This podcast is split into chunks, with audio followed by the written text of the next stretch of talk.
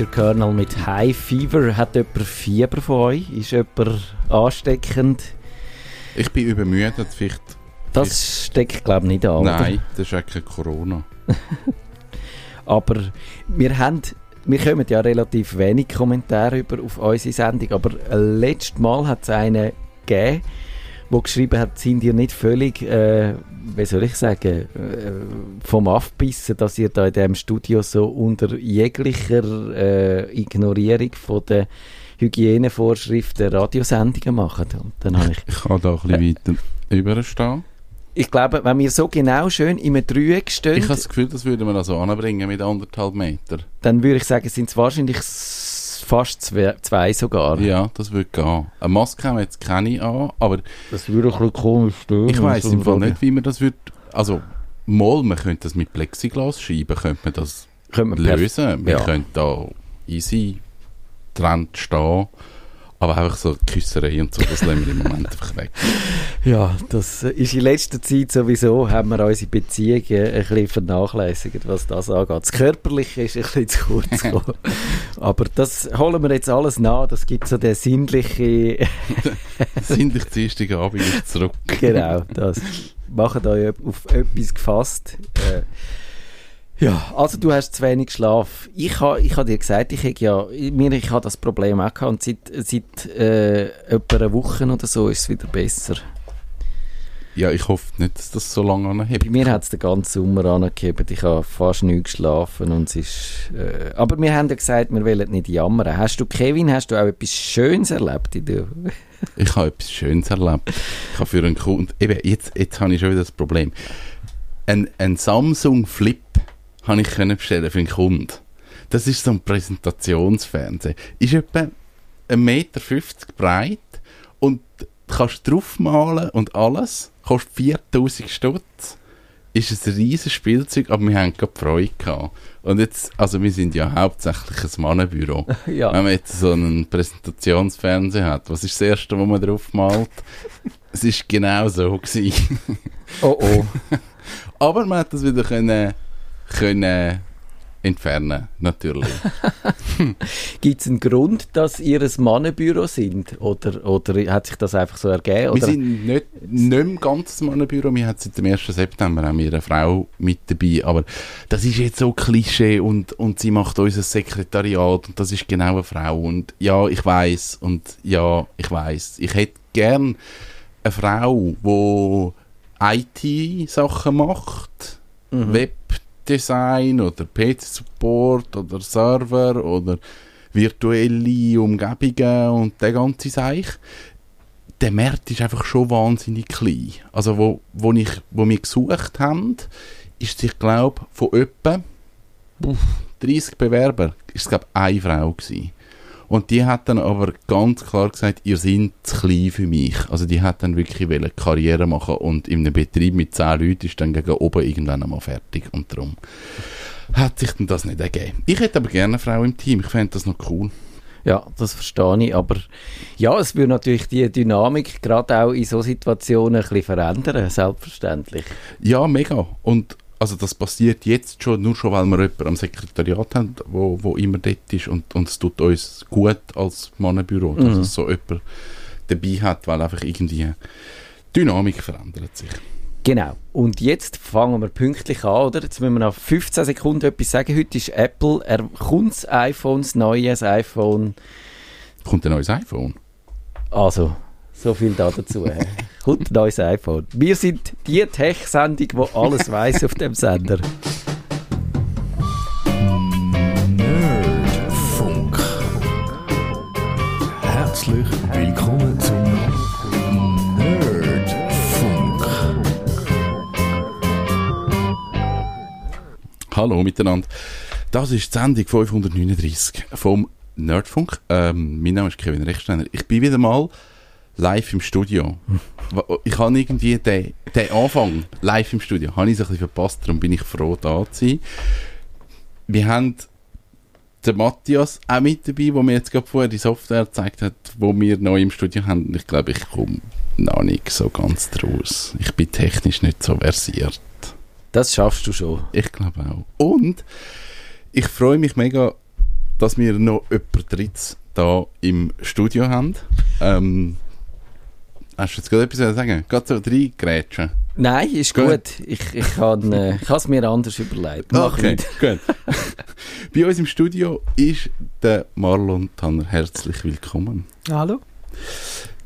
Ich weiß gar nicht, ob ich mal im Radio über meine Drohnengeschichte pre-show-mässig mal geredet habe. Ist das Thema mal so ein bisschen gekommen? Wir haben doch mal eine Drohnensendung sogar ja, aber gemacht. meine, meine neue Drohnengeschichte, habe ich das nie erwähnt. Die hast du nie erwähnt. Das, Das habe ich einfach so nicht gemacht. ist eines von deinen vielen Geheimnissen, wo Das du, wo, du, so. wo du brauchst, um auch deine Aura so äh, zu pflegen als geheimnisvoller Mann, Ah, der immer noch ein Ass im Ärmel hat. Oder einfach, ich vergesse es und bin ein bisschen schusselig. Das kann auch sein. Ähm, es ist eigentlich das Ding, dass ich ja über Drohnen haben wir schon geredet und Drohnen ist auch langweilig, über das wollen wir jetzt gar nicht reden. Jetzt reden wir ein bisschen über die coolen Drohnen. Ähm, und die Geschichte von denen ist, dass ich eigentlich habe ich mir eine Drohne gekauft, und ich einfach Videoaufnahmen gemacht habe aus der Luft und, und schöne Bilder aus der Luft und irgendwann gefunden habe, weil ich auf der Rennstrecke unterwegs bin, muss das ein bisschen dynamischer sein. Und dann bin ich irgendwie bei diesen FPV-Drohnen gelandet. Und jetzt übergebe ich gerade mal schnell dir das Wort, Marlon, zum schnell erklären, was ist FPV und warum ist es so cool? Ähm, ja. Also FPV steht ja für die First Person View. Das ist ja also die Sicht aus der ersten Perspektive. Und das ähm, hat mit der Drohne insofern zu tun, dass man die Drohne aus der ersten Perspektive fliegt.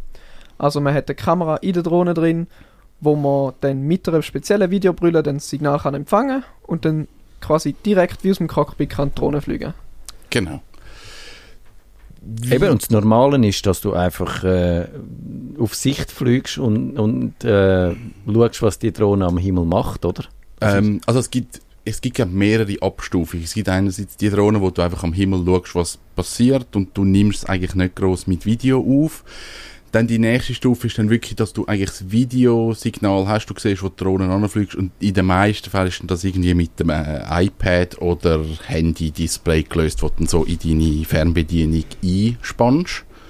Es gibt aber auch dort die Brille dazu. Also man muss jetzt auch sagen, es gibt auch für diesen Bereich gibt's Brille. Ähm, ich glaube, bei dieser ganzen FPV-Geschichte und, und eigentlich, wenn man von FPV redet, dann redet man ja meistens von Drohnen, wo man eigentlich in den meisten Fällen komplett selber baut. Oder das ist so ein bisschen das Ziel und dort läuft es an. Das ist ja so, ja. Also, wenn man von FPV redet, dann redet man wirklich von den selber gemachten Drohnen mit extrem viel Leistung, mit purer Kraft, wo man wirklich Rennen damit fliegt. Oder eben auch Freestyle und wo man einfach äh, als Hobby zum Spaß macht und nicht äh, wie DJI äh, zum Videoaufnahmen machen. Da geht es wirklich mehr ums Spaß am Fliegen. Wir kommen nachher noch so ein bisschen drauf auf, auf so die verschiedenen Kategorien, die es gibt und was man alles mit so Drohnen kann machen kann. Aber du bist ja in dem Bereich Schweizer Meister geworden. In dem FPV, was ist es? Race? Wie heißt die Kategorie? Ähm, ja, der englische Begriff dafür ist FPV Racing. Ähm, keine Ahnung, in der Schweiz nennen wir es auch so. Weil- man das also? Okay. Anglizismus und so. Und ja, das ist es so. Ich bin 2018 der Schweizer Meister geworden von der Swiss Drone League, also von der offiziellen Schweizer Liga. Du würdest dich als Sportler bezeichnen. Ist das ein Sport? Ich würde es jetzt nicht gerade als so einen richtigen Sport bezeichnen. Ich finde eher, man kann es mit einem E-Sport vergleichen. Mhm. Ein bisschen in die Richtung. Kannst schnell erklären, wie so eine Meisterschaft abläuft? Also Racing heißt ja eigentlich, es geht um Geschwindigkeit, es geht wahrscheinlich darum, ein, ein Parcours oder Hindernis in möglichst schneller Zeit abzufliegen. Das ist korrekt, ja. Wir haben äh, einen Parkour, der kann wild rum sein. Wir können da 180 Grad Kurve innerhalb von nicht einmal Sekunden zu machen und Loopings und Zeugs und Sachen. Und das Ziel an diesen Rennen ist meistens, am ersten Tag haben wir eine Qualifikation, wo man ähm, die Strecke in einer bestimmten Zeit muss abfliegen Und dann äh, wird man so eingeteilt äh, anhand von der Rundenzeit, wo man dann erreicht. Und am zweiten Tag äh, wird man dann anhand von diesen Rundenzeiten so eingeteilt und dann fliegt man eigentlich nach dem K.O.-System, äh, meistens das vierte gegeneinander. und dann immer Gleichzeitig? gleichzeitig, genau. Aha. Das muss ja ein bisschen interessant sein für die Zuschauer. Das heisst, man kann sich auch abdrängen, so wie bei einem Autorennen zum Beispiel. es ist dann nicht mehr ein Abdrängen, sondern mehr ein sie stürzen ab. Ah. Es ist, äh, ja, aber das geht, das passiert auch sehr häufig und äh, es gibt ein paar coole Crashes dadurch. Aber, aber das passiert nicht absichtlich. Ich nehme an, ihr seid da in einer zu hohen Geschwindigkeit unterwegs, dass du etwas absichtlich kannst machen Oder ist da, spielt das auch mit? Also wenn du es absichtlich würdest versuchen, wirst du es nicht anbringen. Ja, Also das ist wirklich meistens Zufall. okay. Wie, wie bist du dazu gekommen, überhaupt mal so etwas anzufangen? Also einerseits, wie bist du zu der Drohne gekommen an sich und wie landet man nachher in so einer Nische wie eine Schweizer Meisterschaft? Angefangen hat es damit, dass ich auf YouTube ein Video geschaut habe, wo man zwei Drohnen gesehen hat, die sich äh, gegenseitig durch den Wald verfolgen. Und die haben halt LEDs gehabt und man hat schön gesehen, wie sie sich gegenseitig so überholt haben und so. Das hat halt mega cool ausgesehen, weil es mich so ein bisschen an, äh, an den Todesstern-Run von Star Wars erinnert hat. So ein bisschen an Ah, das. ja, ja. Und äh, weil ich halt in dieser Zeit schon ein bisschen Modellflug gemacht habe, habe ich gedacht, ich kaufe mir mal so eine. Dazumals noch ein billiges China-Ding, wo fix fertig ist. Wo wirklich, wo in heutigen Maße nicht kannst brauchen. Und äh, so habe ich dann angefangen und ich habe dann schnell gemerkt, dass man das Ding muss selber bauen und habe dann als äh, SEC-Abschlussprojekt meine erste Racing-Drohne selber zusammengebaut. Okay. Und wie ist es von dort her weitergegangen? Dann hast du die Drohne gehabt, hast angefangen zu fliegen und irgendwie von der oh, Meisterschaft sagt cool. wenn man FFA Racing anfängt, dann, es ist ja schon im Namen enthalten, kommt man irgendwann auf die Rennen. Es hat angefangen mit kleinen, so ein bisschen hobbymäßigen Rennen, um sich, äh, eigentlich ist der Sinn des Sinn noch ein bisschen, um sich äh, miteinander austauschen, um ein bisschen Gleichgesinnte zu finden Mhm. und sich ein bisschen über Ja. die neuesten Techniken auszutauschen und äh, was mache ich noch falsch beim Fliegen oder äh, ist mein Kopter gut gebaut oder nicht oder das Zeugs halt. Und äh, dann hat sich herausgestellt, dass ich relativ gut bin und dann bin ja immer mehr Rennen gegangen und irgendwann unverweigerlich landet man dann halt bei der Schweizer Meisterschaft. Das ist jetzt nicht so eine große Szene, dass man die verfehlen könnte. Okay. Hat sich nach dem Schweizer Meistertitel irgendetwas geändert? Oder ist das so nischig, dass das eh niemand mitbekommt und es ist so, hey, cool, hast gewonnen, schönen Abend, ciao. Oder wie, wie muss man sich das vorstellen? Es ist ein Nischensport. Also, es, es hat sich nicht niemand darum gejuckt, aber es sind auch nicht vielen Leuten aufgefallen. Also nachdem äh, es ist, ist ein paar Leute aufgefallen, ich bin ein bisschen in der Zeitung gekommen, ähm, hat mich mal im TCS-Magazin gesehen, so Zeugs halt und äh, Aber es sind nicht Millionen von Sponsoren gekommen, die dich haben sofort unter Vertrag nehmen und äh, dir das Geld nachrühren. Leider nein. es ist, äh, die Sponsoren, die ich bekommen habe, die habe ich schon vorher bekommen. Also wegen dem sind jetzt keine neuen gekommen. Das Einzige, was durch, die, durch den Schweizer Meistertitel gekommen ist, ist, äh, dass ich können an die offizielle ähm, Weltmeisterschaft gehen Zusammen Ah, cool. mit vier anderen Leuten als offizielles Schweizer Team. Und äh, das Wo ist ist das gewesen? das in China, gewesen, in äh, Shenzhen. Oh, cool. Ja, das ist äh, Shenzhen ist ja die off inoffizielle Drohnenhauptstadt von China. Und äh, auch viel von unserem Material kommt ja auch von dort, Ja. wirklich aus dieser Stadt. Und äh, das war eine schöne Experience, gewesen, weil man hat, schöne, man hat Piloten aus aller Welt getroffen. Ein paar habe ich schon kennt, ein paar habe ich neu kennengelernt und neue Freundschaften geschlossen. Und äh, man hat auch viele Hersteller von diesen Drohnenteilen ähm, dann getroffen. Und Ja. ich kann auch ein, zwei Fabriken können anschauen, wie die das herstellen und designen und so Ah, dort hinein. cool. Und das war ein interessanter Einblick. Gewesen. Wie muss man sich einen internationalen Wettkampf vorstellen im Vergleich zu einem regionalen oder Schweizer Wettkampf? Ist das, ist das komplett anders? Läuft das ähnlich ab? Das Prinzip ist ähnlich. Es ist äh, eigentlich ziemlich das Gleiche. Man macht äh, wie immer Qualifikation und K.O.-Runden. Das Einzige, was sich ändert, sind, äh, es ist dann nicht mehr so ganz äh, familiär, weil man in der Schweiz immer die Mhm. gleichen Piloten hat. Ja. International ist das Zeug dann einfach immer größer. Man hat dann äh, anstatt irgendwie 30, 40 Piloten, hat man dann so 120 bis 200. Und dann, äh, es geht alles länger, weil weil es viel mehr Piloten sind und es ist einfach ein bisschen größer. Ähm, du hast mir vorhin gesagt, du schaffst als Elektroniker, glaube ich. Ja. Genau.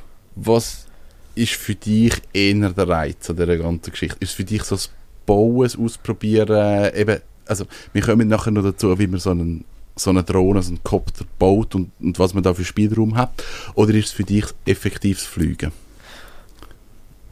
Am Anfang, also wo ich angefangen habe, ist es natürlich das Fliegen gewesen, weil ich sie ja noch nicht selber gebaut habe. Dann ist ein bisschen das Bauen reingekommen und hat mich dann immer mehr fasziniert. Und äh, vom äh, Kollegen, der eben das Hobby auch macht, bin ich ja dann auf meinen Beruf auch gekommen. Mhm. Dadurch habe ich dann die Elektronikerlehre gefunden. Und äh, dort ist also es ist am Anfang ziemlich das Bauen gewesen, weil eben Elektroniker, du ba designst das Zeug, du baust das Zeug, du löten, du musst dich ein bisschen mit den Bauteilen auskennen. Aber inzwischen tendiere ich wieder ein bisschen mehr zum Fliegen, weil äh, das Bauen schießt einem irgendwann doch schon an, weil es braucht halt einfach mindestens doppelt so viel Zeit wie das Fliegen. Ich habe mir wirklich auch vor, eben, vor ein paar Wochen habe ich so alle Komponenten bekommen von, von so einer FPV-Drohne und wir müssen vielleicht so schnell sagen, was ich die Herausforderung ist oder wie ich das erlebt habe als Herausforderung. Also ich habe irgendwo auch eben dieses Video gesehen und gefunden, hey, mit so einer FPV-Drohne, du kannst einfach viel dynamischer fliegen, du bist nicht einfach ich sage, die, die, die Phantom 4, die Customer-Drohnen, sind so ein bisschen starrer, sie sind so ein bisschen unflexibler und, und das FPV, eben, es ist dynamischer, es ist schneller, man hat viel die höheren Geschwindigkeiten. Und dann habe ich gedacht, das will ich machen. Das ist super. Am Bub sind die leuchtigen Äugel gekommen. Absolut. und dann ist der Wub ist ins Internet. Und dann gibt es so ein paar Händler in der Schweiz. Und dann heisst es, okay, jetzt musst du dir mal irgendein Frame auswählen.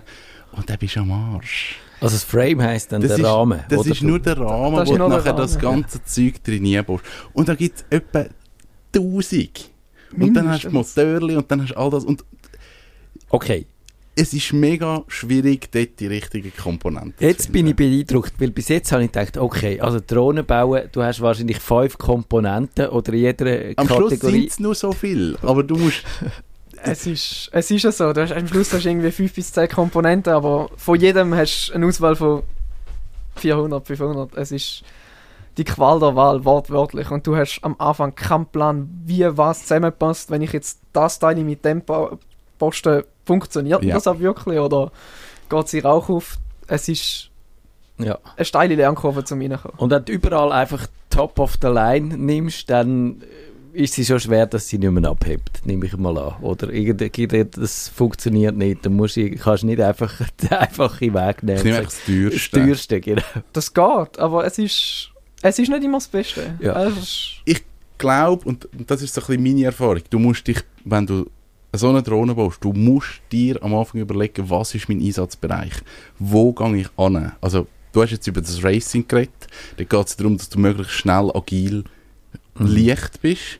Ähm, ich gehe jetzt so ein bisschen in Freestyle-Bereiche, das heißt, ich möchte ein bisschen coole Aufnahmen haben, dann ist so, Geschwindigkeit spielt zwar schon ein bisschen eine Rolle, aber das ist nicht mehr so der Hauptpunkt. Dann gibt es das FPV-Zeug, gibt es auch so Long Range, das sind dann die, die so auf Bergen fliegen. Was völlig verboten ist, wahrscheinlich. Was Oder? völlig gut, wenn sie auf den Berg oben runterfallen. es ist actually legal. Ah, okay. Schweiz. Ich habe gemeint, wir müssen immer können auf Sicht fliegen. Äh, ist das nicht so? Ja, ich sehe sie ja. Also, Aha. du, du tust einfach, was Sichtflüge heisst, tust du. Ja, wenn ich das Fernglas in die Hand nehme, sehe ich sie. Okay. Also, es ist, dann siehst du sie meistens. Wenn sie dann schreiben, das ist jetzt ein Genau. Rundflug über die Alpen und es ist 6 Kilometer. Wenn, wenn die ISS oben durchfliegt, Ja, kannst du mal sagen, sie sollen bitte ein Foto von deiner Drohne machen.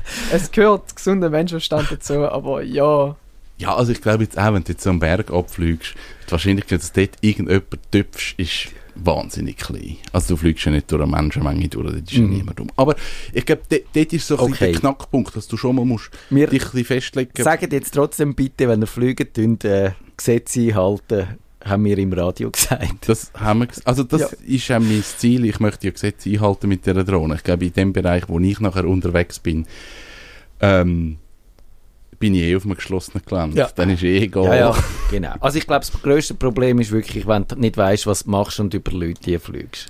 das, Ja. das sind da die meisten Sachen, die man dann auch in der Zeitung und so einmal sieht. Darum Kopf schalten, mal die Regeln durchlesen, weil da machen auch wenig, habe ich gemerkt. Und dann kommt das eigentlich gut. Mhm. Und was muss man jetzt machen, wenn man wirklich so eine Drohne will, auf Leistung trimmen Sagen, ich will das Drohnenmonster haben, so quasi. Die schnellste. ja, die schnellste. Die schnellste mit haben.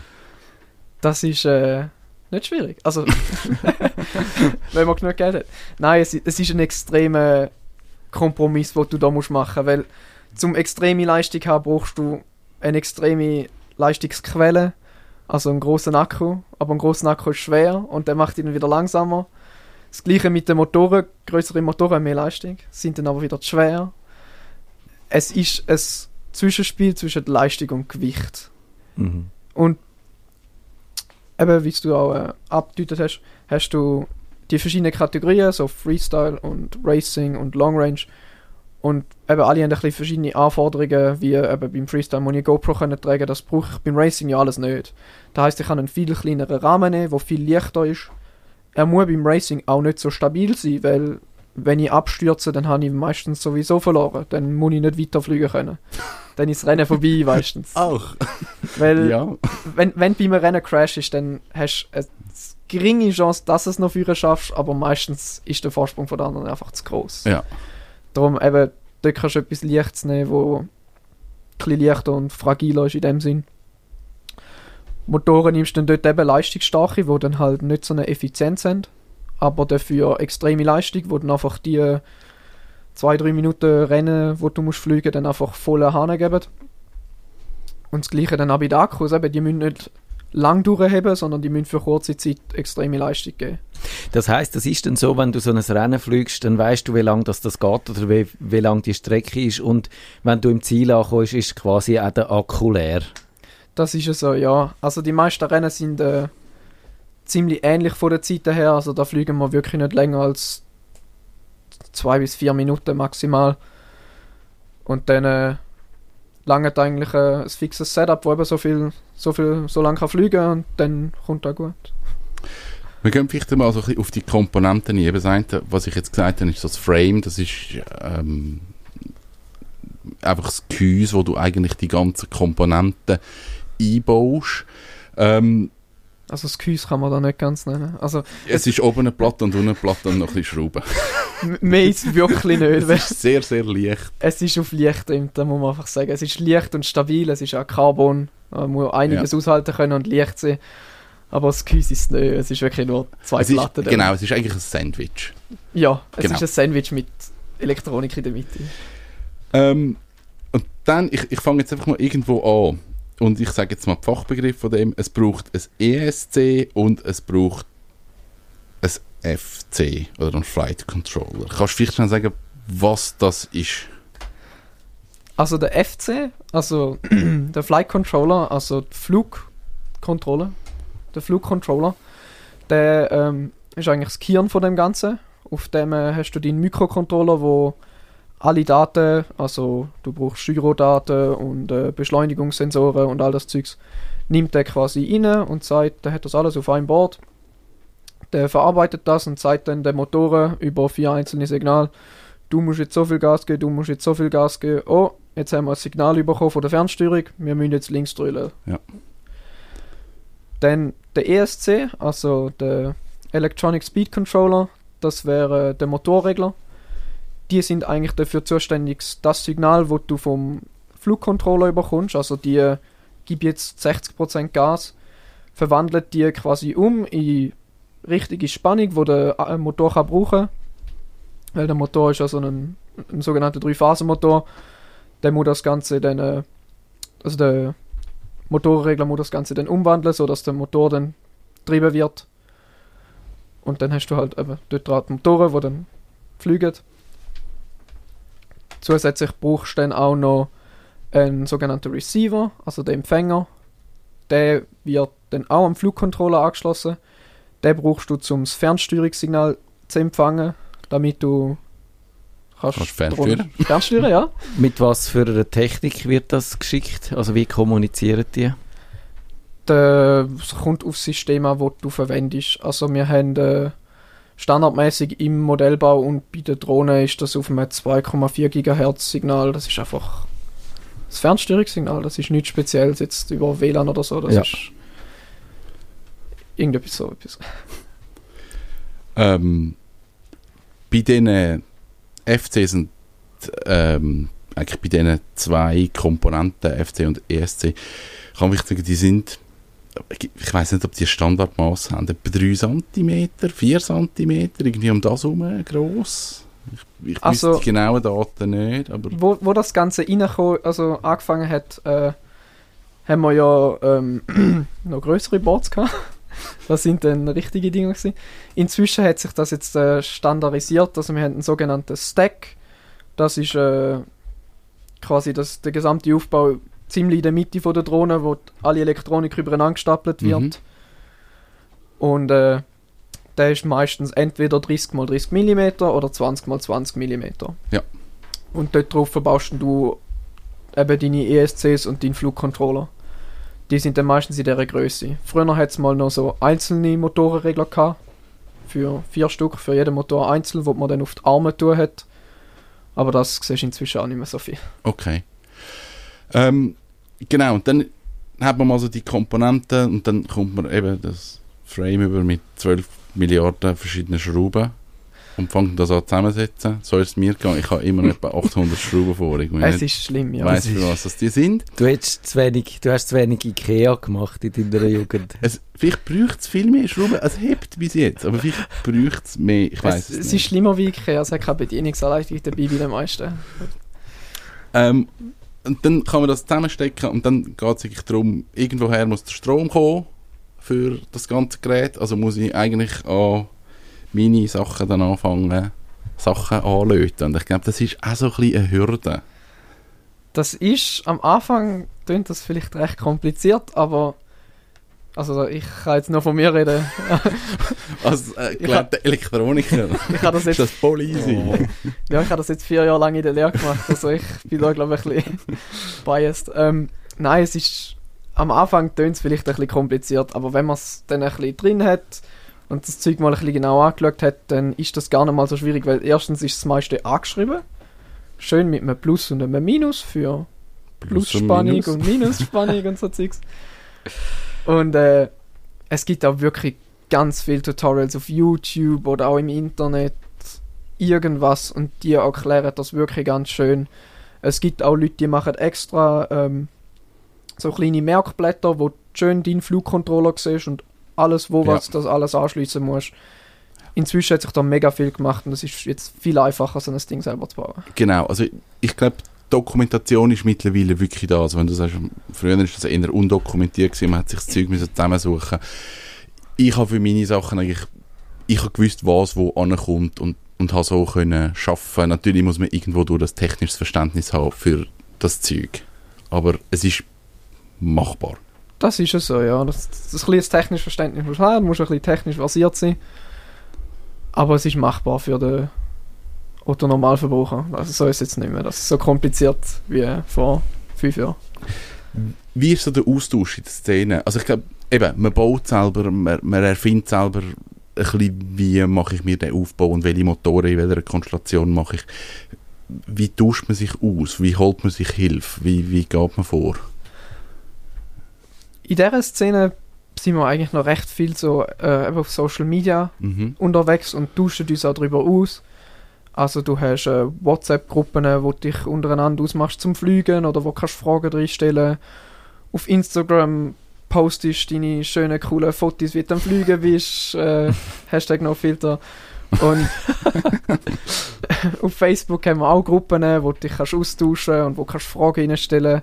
Wir haben dort auch Marktplätze, wo du kannst äh, dein Zeug verkaufen oder Zeug kaufen. Auf Social Media bist du recht äh, untereinander connected in dem Sinn. Und auch sonst, wenn dir das nicht passt, dann kannst du auf äh, kannst du an ein offizielles Rennen kommen oder an ein Freundschaftsrennen. Und äh, ich spreche jetzt da glaube für alle, wenn ich sage, wir sind alle recht offen und helfen einander auch wirklich ins Hobby reinzukommen. Und dann kannst du ankommen. Ich habe schon Leute gesehen, die sind mit ihren halb fertig gebauten Kopter an ein Rennen gekommen und haben gesagt, kannst du mir vielleicht helfen, den zu bauen? Und dann ist irgendeiner gekommen und ja, ich baue dir den jetzt. Und so hilft man sich einander ein bisschen. Es Ja. ist ziemlich familiär und sind alle nett. Mir fehlt noch Komponenten. Du hast ja gesagt, eben First Person View, du, du schaust quasi zu dieser Drohne aus. Also du musst ja auch eine Kamera haben. äh, wo, wo du kannst, wo du siehst, äh, was die Drohne sieht und dann musst du das, das Signal irgendwie in deine Brille bringen und zwar möglichst so, dass das sofort ankommt und nicht drei Sekunden später, weil dann ist deine Drohne schon neben rausgeflogen, wenn du den Rang hättest müssen machen, oder? Das ist ja so. Das Teuerste und das Wichtigste haben wir vergessen. ähm, das ganze Kamera- und Video-Setup, wo wir haben, weil bis jetzt äh, von der Komponente her haben wir ja nur normale Drohnen. Wir können sie zwar steuern und fliegen und sie hebt auch ab, aber wir brauchen ja noch ähm, die Kamera, den Videosender und natürlich das Wichtigste noch die Videobrille. Und da ähm, haben wir angefangen damit, hat das eigentlich mit einem analogen äh, Videosignal. Geht natürlich am schnellsten wahrscheinlich. Ja? Das ist äh, das schnellste, wo wir haben, weil äh, digital hat bis vor kurzem noch zu viel Latenz gehabt. Darum ist das meiste ist jetzt eben auf analog. Da hast du recht billige Kameras, die du kannst kaufen. Dann schließt du das an einen Videosender an und dann sendet das einmal. Und dann äh, Also sie sind eigentlich auch noch Piraten-Fernsehstationen nebenbei. Man könnte es so nennen, Man könnte das so machen. man könnte das wirklich so machen, weil es sind wirklich analoge Signale, die sind nicht verschlüsselt wegen der Geschwindigkeit her. Die sind äh, auf dem 5,8 GHz Videobereich, also brauchst du eigentlich nur einen Empfänger und dann, wenn du den richtigen Kanal hast, kannst du dich einklinken mit dem Bildschirm oder deiner Videobrille und kannst dann quasi beim Fliegen zuschauen. Das finde ich auch noch einen coolen Aspekt von dem Ganzen. Mhm. Drum, äh, wenn du jetzt auch deine eigene Videobrille hast, musst du dann auch noch einfach nur den richtigen Kanal finden, dich drauf einklinken und dann bist du eigentlich ready zum Fliegen. Und äh, jetzt neu hat sich noch das digitale Videosystem herauskristallisiert, weil sich, äh, wir haben schon ein paar Versuche gehabt, digital durchzusetzen in diesem Hobby.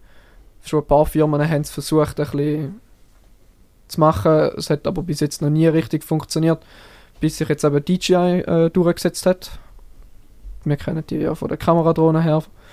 Und äh, die haben jetzt das äh, digitales Videosystem rausgebracht.